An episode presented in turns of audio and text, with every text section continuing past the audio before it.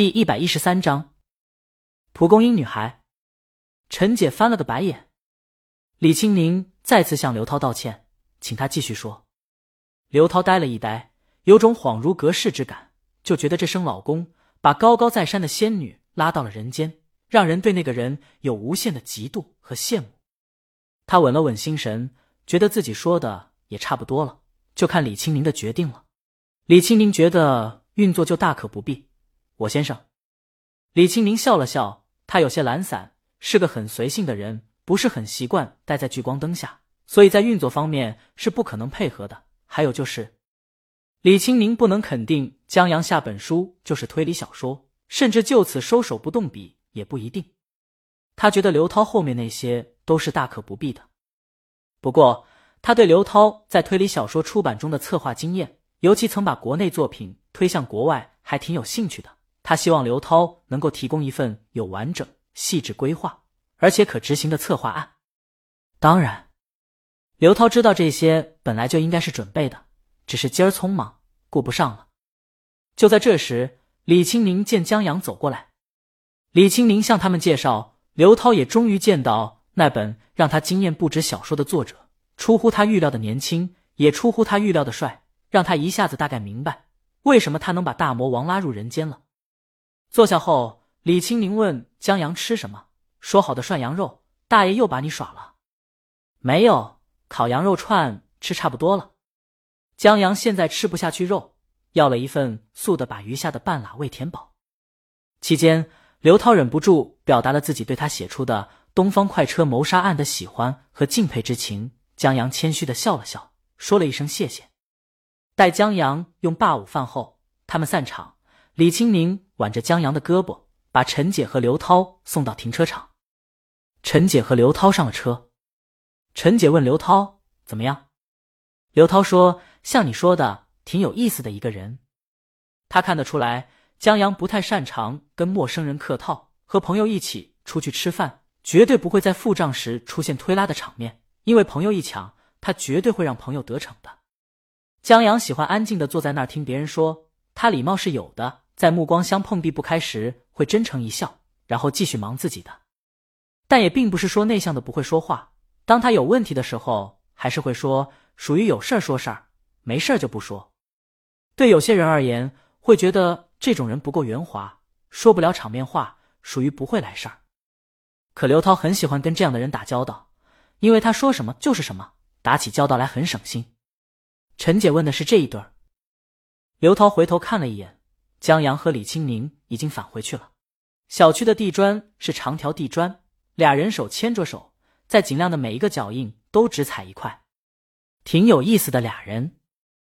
刘涛回去睡了一大觉，想要写出好的策划案，还是要保持清醒才行。睡到晚上，醒来吃了个饭，跟老婆做了个运动，继续睡觉。等早上醒来的时候，神清气爽，云淡风轻，天朗气清。他伸了个懒腰，喝了一大杯浓咖啡。调整好状态，用了一天的时间写了一个策划案，然后放了一天，在第三天做了补充，又让助手检查是否有错别字等错误后发给了陈姐。刘涛的确有国外资源，他挖掘过不少国外的推理小说家，在他们刚崭露头角时就翻译到了国内，这是独立出版人的生存之道，也因此认识了一些国外的编辑和作者。陈姐那边很快给了消息。由陈姐来负责接洽，在一番细节上的商议之后，刘涛终于拿到了这本小说出版权。这一来一去，已经过去三天。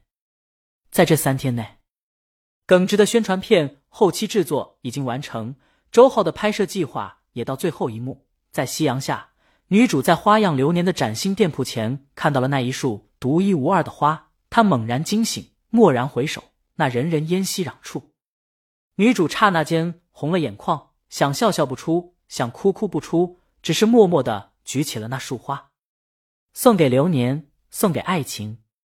杀青！周浩大喊一声，众人欢呼起来。女演员一时间还有些抑制不住，擦了擦眼，接过韩小小递过的花，道了一声谢谢。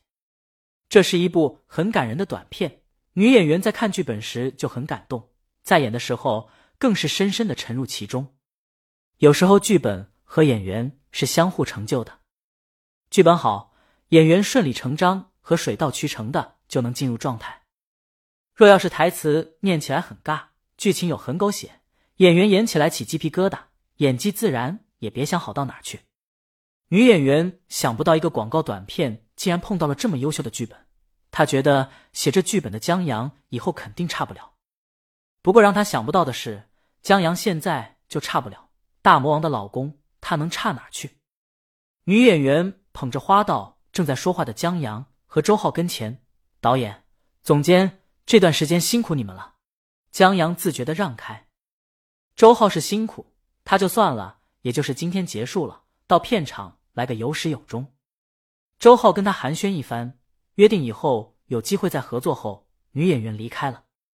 苏梅作为甲方，今天也到了，他递给江阳一束花，这束花新插的，跟广告中用的花束差不多，唯一的不同在于广告中的花束用的是蒲公英 Plus，一种类似于蒲公英的花束。而这束花用了真正的蒲公英，是从公司多方搜集才从一个花圃采摘的，又经过公司花艺师设计的。苏梅说：“这可是独一无二的，花店几乎不会用到这种蒲公英，因为蒲公英一吹就散。江阳这束属于特例。”江阳谢过。苏梅说：“他应该谢过江阳才对。他们公司对这次宣传和合作很重视，这束花是公司精英精心设计的。”现在看起来很不错，相信短片一播出将迎来很大的销量。而这花的灵感来自于江阳的剧本中，兔子、鹿和你。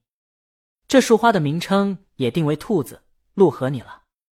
苏梅接着又谢过周浩，周浩跟他握下手，加油。待苏梅离开后，周浩长叹了一口气，问江阳：“我要不要最后再努把力？”他说这话就盯上了江阳手里的花束。江阳让他想都别想，他这是送给宁姐的。这不只是独一无二的花束，还有独一无二的含义。他要送给独一无二的蒲公英女孩。兔子、鹿和你在剧本中，江阳写的是男主见到女主时蹦蹦跳跳像兔子，大学时像个受惊的小鹿，一指男主拿着这束花从未来穿越到小时候，大学时然后才回到家的。这是江阳的化用。这句话的出处在短篇小说《蒲公英女孩》。本章完。